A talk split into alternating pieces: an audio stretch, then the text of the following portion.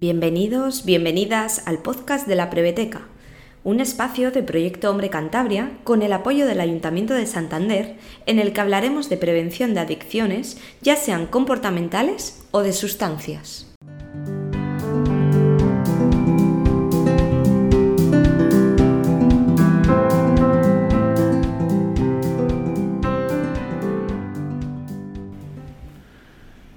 Buenos días. Mi nombre es Ernesto. Eh, trabajo en Proyecto Hombre desde hace ya casi 15 años, entre Proyecto Hombre La Rioja y Proyecto Hombre Cantabria. Y ahora en Cantabria soy responsable del programa de familias, de ludopatía, apoyo en programa de alcohol y, y sobre todo familias del proyecto TIN. Hoy voy a hablar de una cosa muy importante para los padres. ¿Eh? Eh, clarificar conceptos como normas, límites y consecuencias. Eh,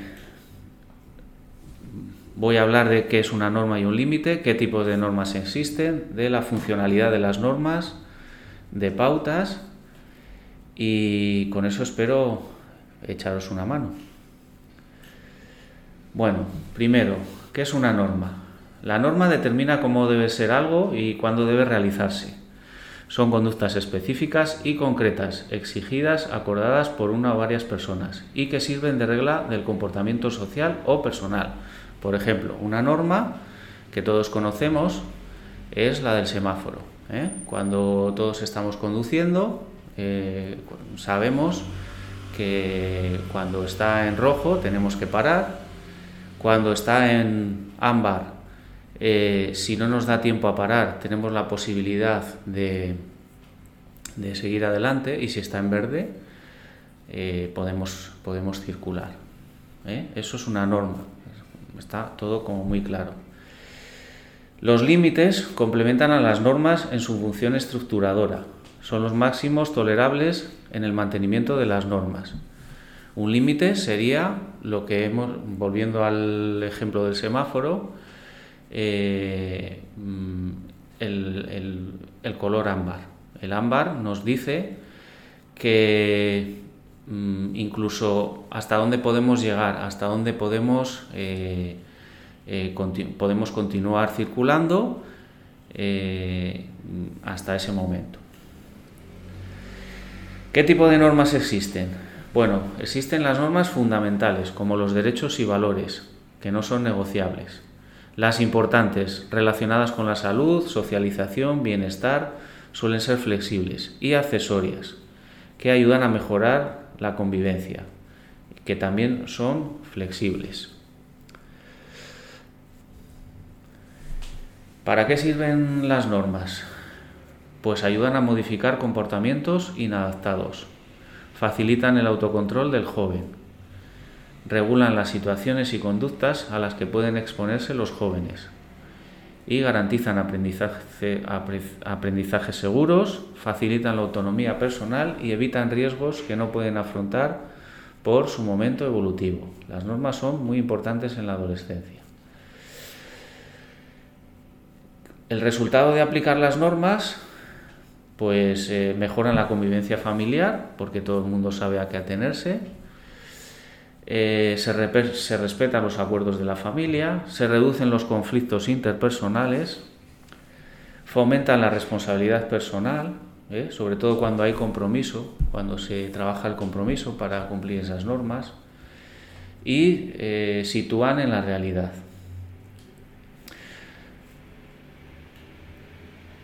Las normas también ayudan a prepararnos para preparar a los jóvenes para la vida en sociedad, porque la sociedad eh, tiene muchísimas normas y uno de los eh, de, las condiciones para que la sociedad funcione es que todo el mundo se comprometa con las normas que hay establecidas.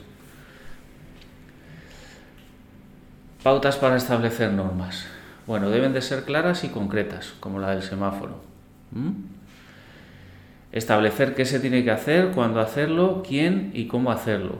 Importantísimo. Debe de ser algo como muy concreto y muy claro porque para que no dé lugar a ninguna duda. Deben de ser consistentes y seguras. independientemente de que cambien las circunstancias, se mantienen. Ajustadas a las capacidades de cada uno, no podemos poner normas eh, que sabemos que no podemos alcanzar o que no podemos cumplir. ¿vale? Eh, tienen que ser acordadas, negociadas y razonadas. ¿Por qué? Porque así facilita su cumplimiento y facilita el compromiso de la otra persona. Si das la posibilidad a la otra persona, al chico o la chica, que, que negocie, las va, a hacer esas normas como suyas y le va a costar menos cumplirlas, puesto que se ha comprometido para ello. Y con consecuencias explícitas, muy claras, tanto de cumplimiento como de incumplimiento. ¿eh? Por ejemplo, si decidimos que el chico o la chica tiene que llegar a las 11 de la noche, como muy tarde, si llega a las 12 tenemos que tener claro qué es lo que va a pasar, o sea, qué consecuencia tiene. Si va a ser que el próximo día de salida va a ser una hora menos, se llega una hora más tarde, o si la consecuencia va a ser no salir la próxima vez. ¿eh? el chico o la chica tiene que saber a qué atenerse. Y sobre todo cumplir con las consecuencias, eso es lo más importante.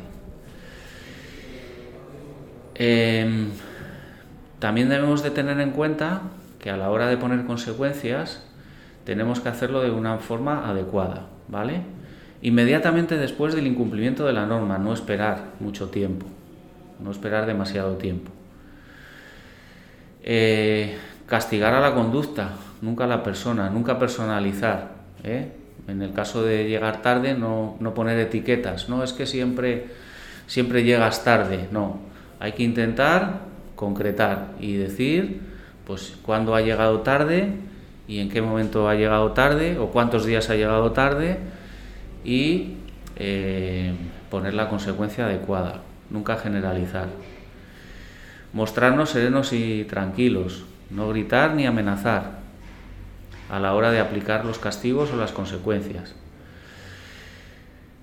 Es mucho mejor aplicar consecuencias pequeñas de forma coherente que no ser muy mm, duros o muy eh, eh, pecar de rígidos. Importantísimo, es mejor pequeñas consecuencias de manera simbólica, que tengan ese valor simbólico. ¿eh? Por ejemplo, retirar un móvil un tiempo, una tarde, quizás tenga más poder que, que retirarlo una semana si la falta cometida ha sido leve, ¿vale? Eh, consecuencias proporcionadas, proporcionales a la gravedad de la conducta. ¿eh? La palabra proporcionalidad, importantísimo. Todos los chicos, todas las chicas no son iguales. Hay que tener en cuenta si, eh, a quién tenemos delante y cómo va a encajar esa consecuencia. Porque nuestro objetivo no es castigar, es educar. Que vea que sus actos tienen consecuencias tiene que aprender de esa consecuencia. Nuestro objetivo no es hacérselo pasar mal gratuitamente. De lo que se trata es de que aprenda eh, eh, una lección, ¿no?